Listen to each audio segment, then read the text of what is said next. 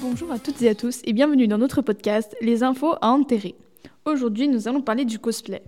Le cosplay, c'est la contraction des mots anglais costume et play, mais aussi le mot valise japonais kosupure.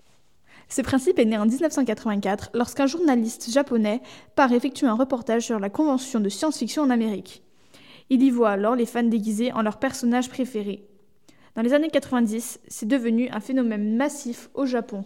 Au Japon, on trouve plusieurs endroits, notamment à Tokyo, où l'on peut voir des cosplayers. Il y a le quartier Harajuku, où les cosplayers nommés Riga sont visibles surtout le week-end. Le quartier Akihibara, où les restaurants ont des serveurs qui sont déguisés. Et le fameux quartier de Shibuya, avec la boutique Cospatio. Au Japon, les concours sont interdits.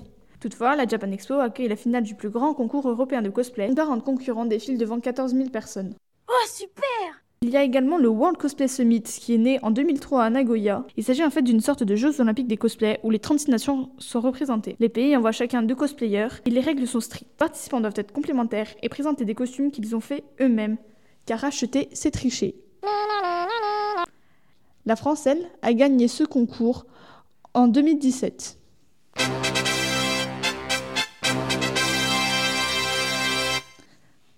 Et voilà, nous sommes déjà à la fin de ce podcast. Merci d'avoir écouté et à bientôt, chers auditeurs.